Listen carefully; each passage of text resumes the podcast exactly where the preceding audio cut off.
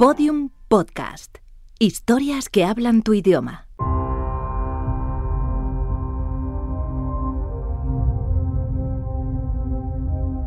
Tras el apagón, episodio 4. El rescate que no fue.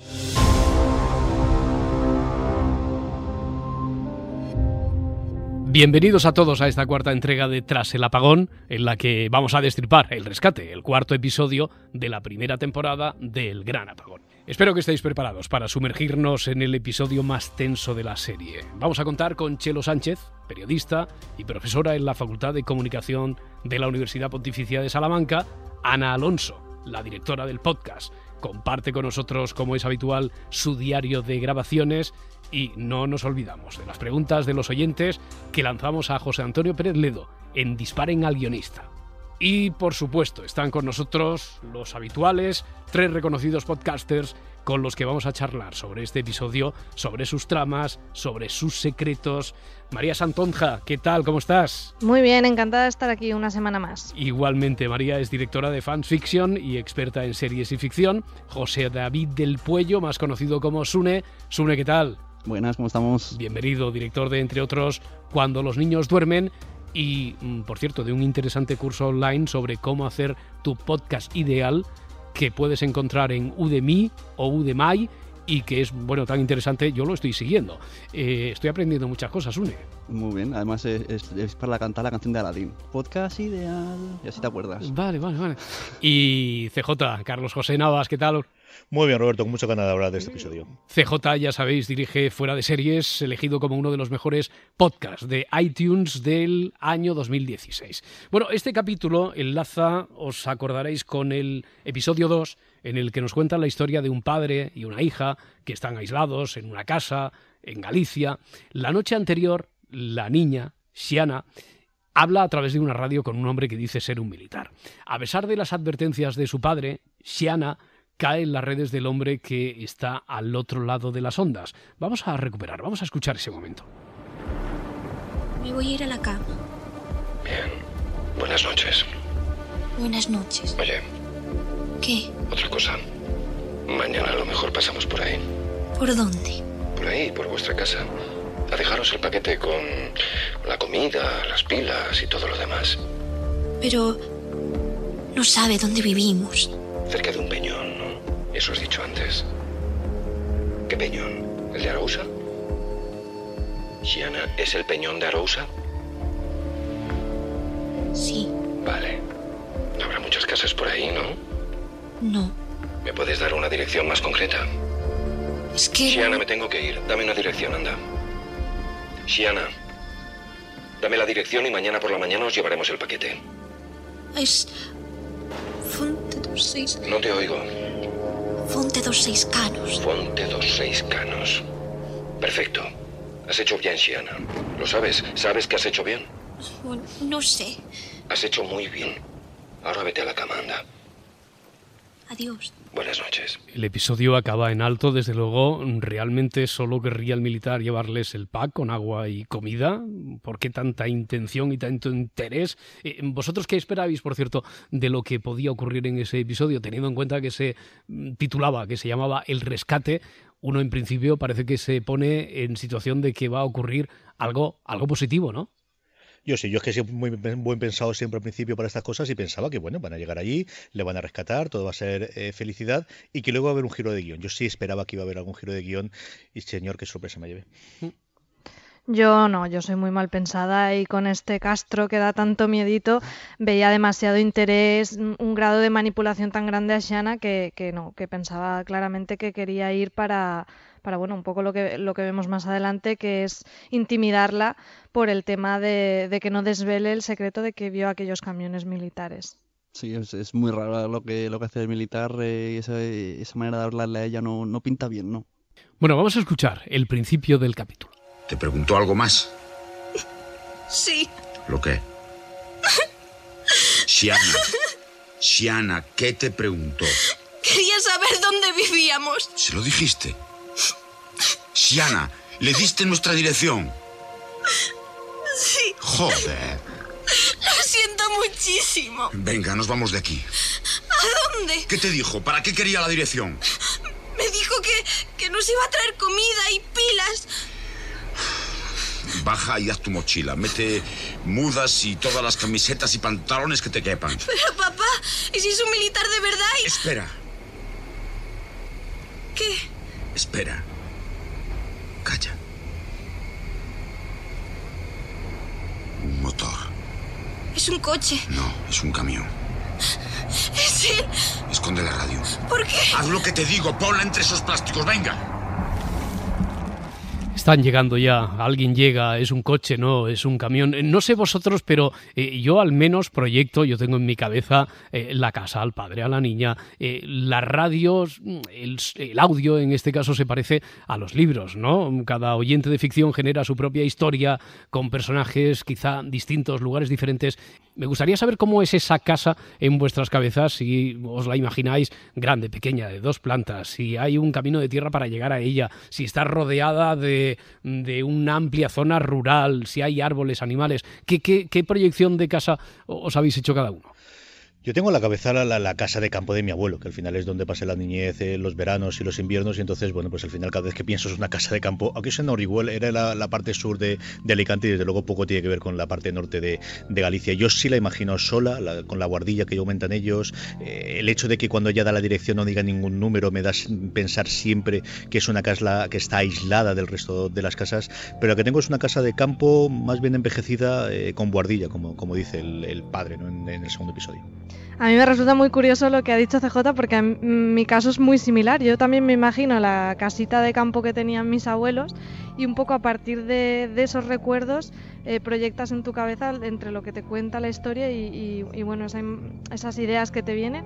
Y para mí también es una casa de campo un poco con cada mueble de su padre y de su madre, porque en la casa de mis abuelos pasaba eso de un sofá que sobra, pues a la casita, eh, unas sillas de no sé qué, todo un poco así destartalado y sobre todo la guardilla como muy polvorienta, ¿no? Porque en el, en el relato cuando, cuando quieren ocultar la, la radio dice tápala con esos plásticos. Entonces me imagino que la guardilla está un poco, pues eso, con un montón de trastos que no se sabe muy bien cómo han llegado ahí, con polvo e incluso quizá las paredes no están ni pintadas, está un poco todo mm, más en modo trastero la guardilla.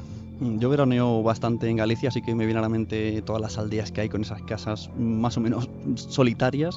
Y hay una parte del audio que no hemos escuchado, que invitamos a que escuchen el capítulo entero, que es el 4, en el que el padre conecta con otra mujer y la mujer le dice, ya vienen los camiones. Y a los poquísimos minutos también vienen a verla a ella. Entonces me imagino pues que como que están peinando un poco la zona y que la otra persona también vive cerca, en otra casa cercana, y que están los, los camiones buscándolos. Mm, O que los camiones y los militares están omnipresentes prácticamente, ¿no? Oye, sobre la primera parte, sobre lo de la descripción de la casa, qué coincidencia. Yo también me imaginaba la casa de vuestros abuelos. Bueno, en, en Tras el Apagón hemos hablado con Chelo Sánchez, es profesora en la Facultad de Comunicación de la Universidad Pontificia de Salamanca. Nos cuenta ella qué tiene de diferente esta serie sonora.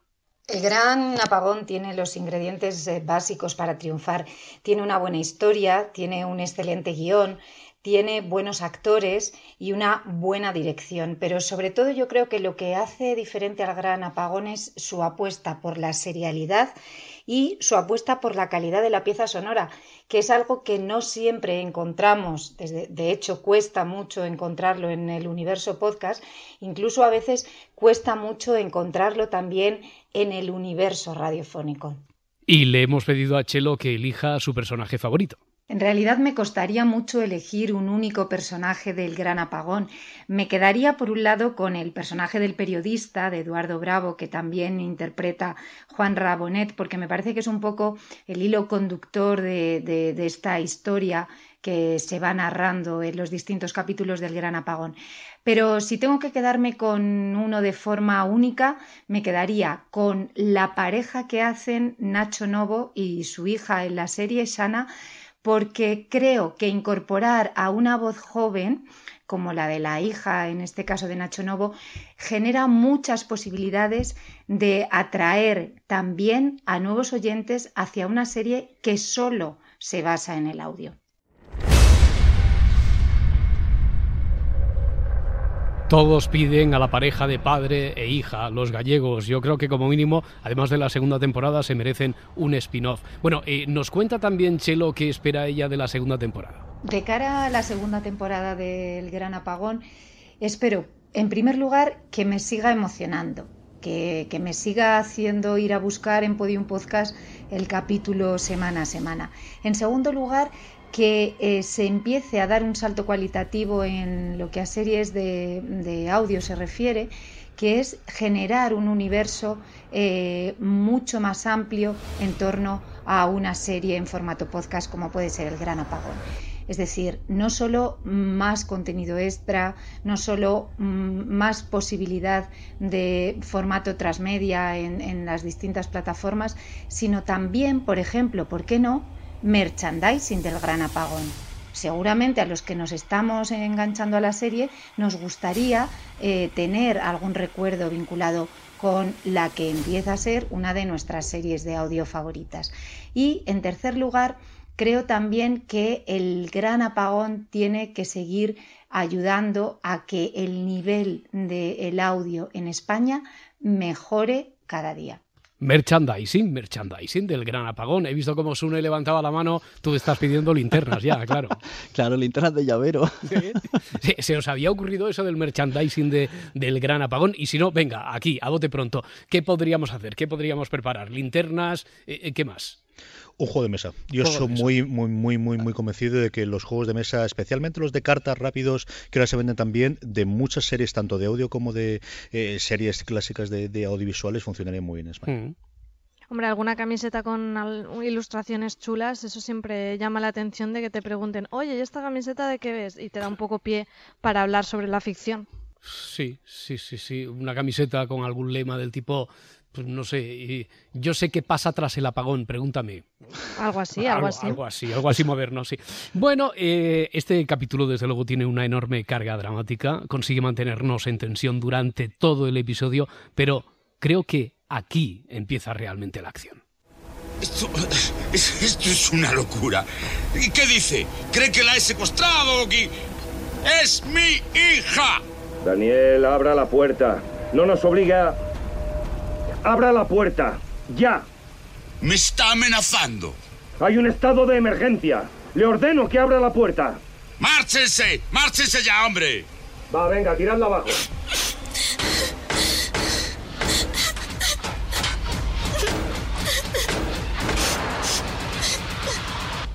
Llegados a este punto, ya hemos entrado todos en pánico, mm, tensión, no sabemos si el militar, o sí, sabemos si el militar es bueno o es malo, si el padre es un paranoico o está en lo cierto. ¿Todavía albergabais alguna duda al respecto?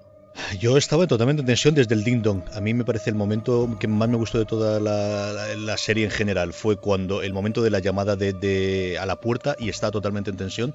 Y hay un momento en el cual te llegas a plantear que si él realmente es el padre de ella. Y mm. ahí es cuando ya se me fue totalmente la, la cabeza. Sí, yo creo que ese giro de cómo sé yo que es tu hija no nos lo esperábamos nadie y, es, genial por eso, porque en tu cabeza empiezas a hacer otra historia, a reescribir lo que ya has escuchado pensando en esa posibilidad, en que, en que no fuera la hija de, de Nancho Novo. Yo desde que en el anterior episodio eh, el guionista dijo que van a haber sectas, no para de pensar, ¿y si no son militares de verdad? ¿Y si esto tiene que ver con eso? Claro, pero ¿y si la secta está en el otro lado, al otro lado de la puerta, y no son los que vienen? Eh, imaginemos, sois el padre de Shanna, el padre de verdad, ¿eh? independientemente de lo que pase después en la serie. ¿Vosotros abrís o no abrís? Mm, yo creo que no, ¿eh? porque ya te digo, la conversación de, por radio del, del militar con Shanna es, es demasiado agresiva el, nivel de histeria que tiene Siana porque sabe que la han presionado para dar esa información, a mí desde luego no me hace confiar. Si simplemente están repartiendo víveres, no, no actúan de esa manera. Ni siquiera creo que intenten localizar a la gente, irían peinando la zona y, ya está. Entonces es que no, yo no abriría, pero claro, se te plantan ahí cuatro y a ver qué haces. Sí, el padre además le dice, bueno, pues deja los víveres ahí y vete. Claro, exacto. Si, no viniera de malas, diría, bueno, lo dejo aquí y mañana vuelvo sin problema o algo así, ¿no? Eh, el militar, el militar, vamos a hacer el mismo ejercicio de imaginación, de proyección que antes os proponía con lo de la casa. Eh, el militar, desde luego, tiene una, una fuerza enorme en el capítulo, su voz, la manera en la que habla es Nacho Fresneda, el actor que, que lo interpreta de forma impecable y como decíamos nuestra imaginación tiñe de sombras a este personaje. Ya le hemos puesto, porque Nacho Fresneda, es un actor muy conocido, pero aún así, ¿estabais condicionados viendo a Nacho Fresneda o lo proyectabais de otra manera?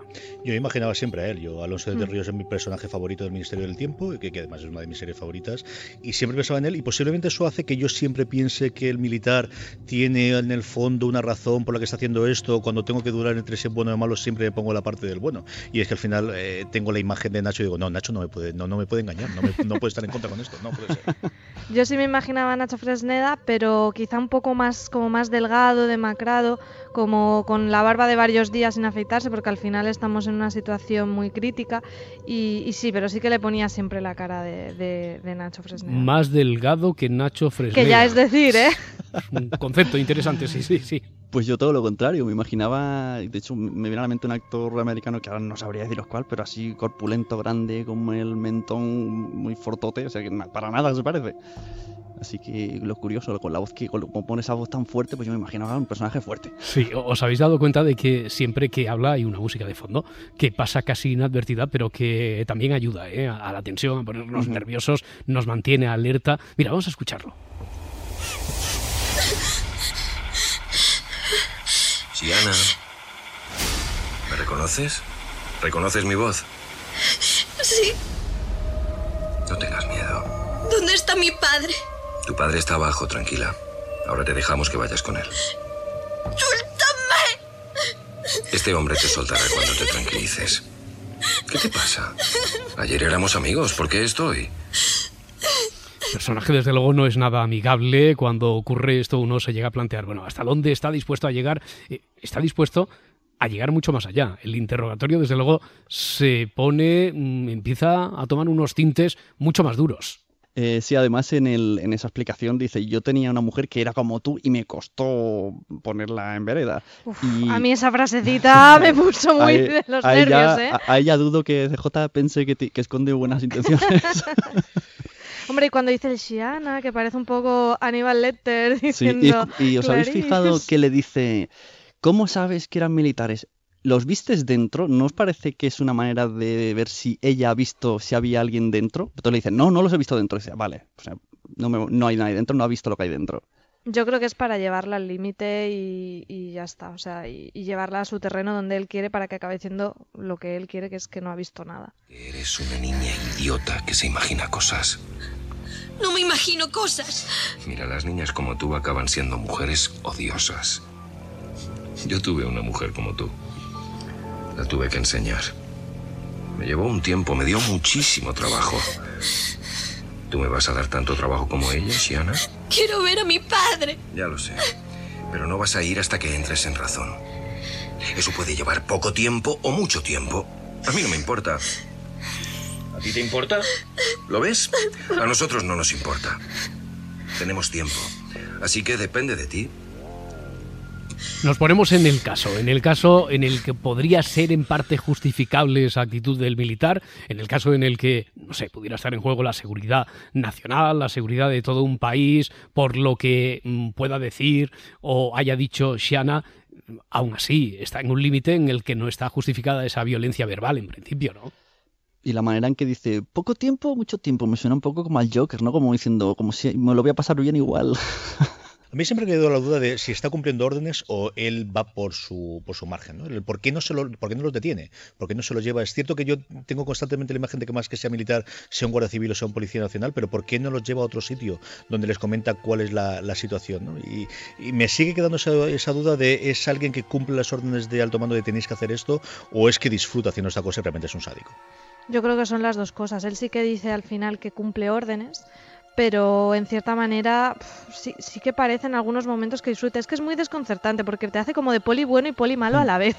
Porque luego al final también él mismo es el que dice, déjale dos paquetes de, de víveres. Entonces, él mismo te hace el interrogatorio de bueno y malo en una sola persona, entonces nos deja muy descolocados. Y en ese sentido yo creo que Siana, dentro de lo que es la situación, aguanta muy bien el tipo y le contesta y le dice, sé perfectamente lo que vi y al final cuando recula es, es, inteligente también, o sea que a mí también me gustó mucho cómo ella, siendo una, una chiquilla, le planta bastante cara, siendo la situación lo tensa que es. ¿Y no sería más fácil mm, seguir el rollo? Ah, sí, vale, viste, dime cómo eran y te vas y ya está. Y si de verdad no quieres que diga nada, pues no sé, dos tiros, ¿no? No sé si, si tan grave es. si tan grave es. Oye, ¿y qué, qué, ocurre con los camiones? Eh, ¿Tiene que haber algo, algo gordo, más gordo detrás? Lo digo porque el otro día recuerdo que escuchando el, el capítulo número 2, uno de vosotros decía que ya le parecía que por lo insistente del militar estaba claro que no solo puede transportar cuadros. Mm. Eh, esto que mm, después escuchamos en el episodio 4, ¿esto redunda en esa idea o qué creéis? Yo siempre tuve la idea, eh, cuando escuché el, episodio hasta aquí, que eran más movimientos militares de defensa de punto, es decir, eh, entrando dentro de la idea de la conspiración de que esto se conocía previamente por parte del gobierno, que eran operaciones militares o para controlar un determinado punto o para proteger un determinado punto que, que sea eh, interesante desde el punto de vista político o económico y que ese era el movimiento que ellos no querían que se revelase que de alguna forma daba a entender que se conocía previamente que esto se iba a producir. Claro, yo creo que el, el, hecho más importante es que fuera en el día del gran apagón. Entonces, como dice CJ, esto nos daría la pista de que estaban sobre aviso, que sabían lo que iba a suceder. Pero yo sí que creo que transportan algo. Yo no sé si a lo mejor, eh, pues eso, pues comida o alguna cosa para algunos privilegiados. Eso ya, ya no sé. Desde luego, algo más que cuadros. Armas, eh, no lo sé pero el, propio teniente Castro pregunta a Shiana si, si, si, vio el interior de los camiones y qué transportaban. O sea, sí que hace, hace hincapié en el hecho de que había algún tipo de mercancía. Cuadros no creo que fueran, ya te digo. Vi. vi camiones. ¿Cuántos? No sé, cinco o seis, no sé. ¿Cinco o seis? No lo sé. ¿Qué llevaban? No lo sé. ¿Por qué sabes que eran militares? Porque había militares. ¿Cómo sabes que eran militares? Iban vestidos como tú. ¿Llevaban uniforme? Sí. Uniformes como el mío. Sí. ¿Y esos hombres iban dentro de los camiones? Sí, dentro. ¿Y cómo sabes que llevaban uniformes y iban dentro de los camiones? ¿Estabas tú dentro con ellos? No, no, los vi a lo lejos. Yo estaba lejos. Ah, eso es nuevo. Los viste a lo lejos. Y aún así estás segura de que eran militares. Sí. Quiero ver a mi padre. Shiana, este momento es una encrucijada. ¿Sabes lo que es eso? ¿Una encrucijada? No. Márquez, espera afuera. Se supone que el episodio de los camiones, cuando lo ha visto y lo que narra Shiana que ha visto, eh, ocurre el mismo día del apagón, por lo que tuvo que ser una evacuación inmediata, con información privilegiada o no. Bueno, estamos en el terreno de la especulación eh, sobre qué material secreto podría transportar un camión y incluso si en vez de llevar cosas mm, fuera a buscarlas a Galicia, o si oculta personas y no cosas, eh, es más, y si no transportaba nada y lo único que hacía era desplazarse a algún lugar conflictivo para protegerlo. A ver, esto solo lo puede saber una persona, es José Antonio Pérez Ledo, el guionista del Gran Apagón, es bastante irónico cachondo haber llamado, decíamos, al episodio El Rescate cuando se debería llamar El Asalto.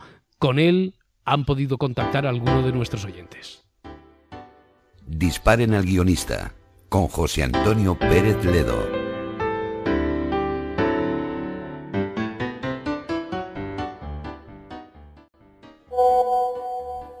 Hola, yo quería saber si, el militar es realmente peligroso y, y si vamos a saber algo de él en la segunda temporada. Gracias.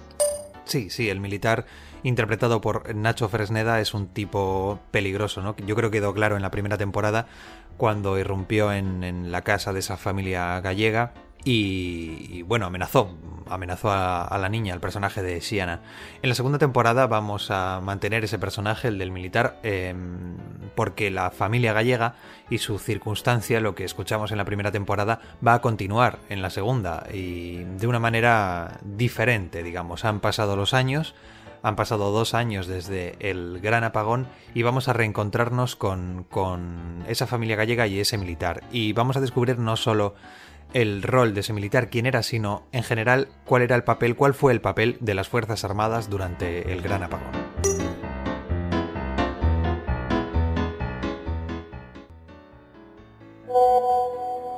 Eh, hola, ¿consigue finalmente Mara reunirse con Siana y su padre?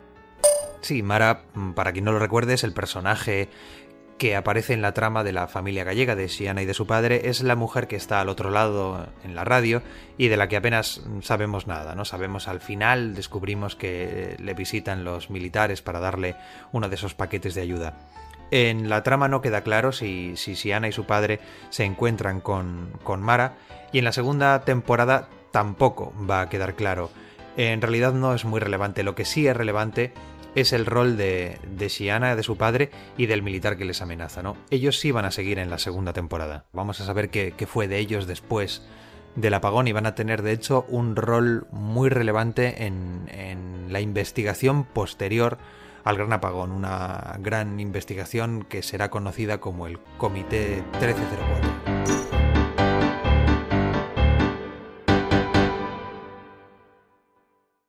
Uy, el, comité, decir... el, comité, 1304. ¿Por qué nos decís esto? ¿Qué, ¿Qué, ibais a decir? Yo cada vez que pienso esto es, si yo digo, a, a, si yo suelto de la siguiente temporada en fuera de series cualquier cosa de estas, los gritos de spoilers llegan, pero vamos, hasta Marte. Es una cosa brutal. Menos mal que es su obra y que al final dice lo que le sale de las narices. José Antonio, de verdad, un admirador absoluto y total. Yo lo era antes, pero ahora más todavía. Di bueno, a ver, spoiler, di spoiler. Comité 1304, el encargado de investigar qué ocurrió durante el gran apagón. Esto, spoiler. Lo otro, lo otro, eh, porque por ejemplo esto, ¿será comité nacional o internacional? Eh, ¿Será necesario este comité? ¿Lo que decida este comité, este comité o a las conclusiones a las que llegue este comité serán vinculantes o, o no? ¿Quién formará parte de este comité? ¿Dónde está el spoiler? y dónde podemos comprar camisetas y cortapacios es... del Comité 1304. Porque eso es fundamental. La linterna ya se la dejó a Afsuni, pero ¿dónde están las libretas? Las libretas del Comité 1304. Y a, además, eh, comentaba José Antonio, el guionista, que, la trama de Shiana y su padre se va a recuperar con un dos años después. Yo creo que todo esto de si vimos los camiones o no vimos los camiones, eh, tiempo después va, va, a salir a la luz. Veremos a una Shiana más madura que quizá desvele que sí que vio los camiones ese día y sea un, detonante en ese comité. No lo sé, a mí me ha entrado muchísimas ganas de verlo y encima con la buena noticia de que también tendremos de nuevo al militar, que es uno de mis personajes favoritos, si no el favorito. A mí me encanta la idea del salto temporal. A mí eso de, dar un salto de repente de dos años, yo creo que, facilita mucho la narrativa y te da nuevas oportunidades de, de, de, acrecentar mucho más lo que está contando la historia. Sí, la verdad que el tema de los... Iba a empezar con flash forwards, ahí ya me, han ganado del todo. Y, es verdad, cada vez que soltáis un micro spoiler de estos, yo digo, madre mía, al final va a ser esto, va a haber cosas tele eh, sobrenaturales y todo, y vas a ver aquí, ya no va a ser una serie basada en cosas reales, que también molaría. Yo, a mí la cabecita me va, me va muy deprisa cuando soltáis todo esto, porque ahora estoy recordando la frase que le dice el militar a Shiana, que le dice, las niñas como tú se vuelven en mujeres, se convierten en mujeres horribles, no es exactamente, ¿no? Y realmente si hay este salto temporal, veremos en esa mujer en la que se convierte Shiana, y me parece una pasada, así que deseando ya escuchar la segunda temporada. Será un spoiler, será un anzuelo, será un McGuffin, eh, será un cupcake. Bueno, eh, sobre... Sobre cómo fueron aquellos días de grabación de este episodio nos habla, como siempre, la directora del podcast, Ana Alonso. Diarios de grabación con Ana Alonso. El cuarto capítulo de la primera temporada del Gran Apagón se titula El rescate y recupera la trama de los gallegos, que es como la llamábamos nosotros. Además introduce un personaje nuevo, que es Mara. Yo quería una voz de mujer en un tono medio, muy tranquilizadora, muy limpia, de esas voces que inspiran confianza.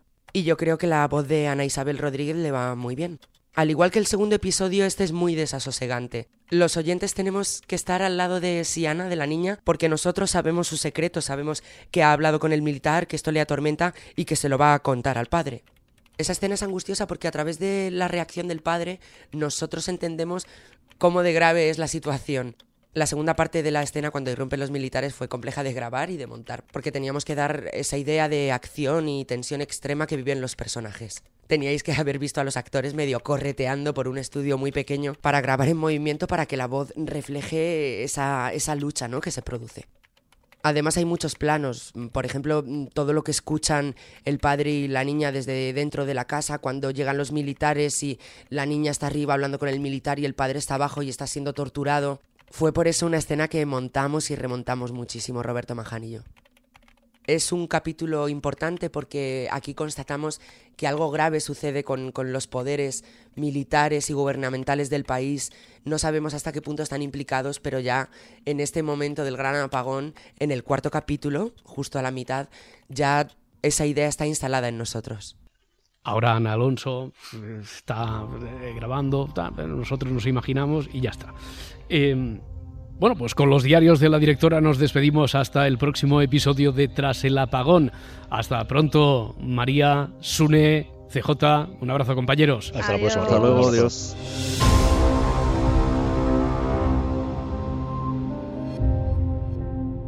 Todos los episodios y contenidos adicionales en podiumpodcast.com y en nuestra aplicación disponible para dispositivos iOS y Android.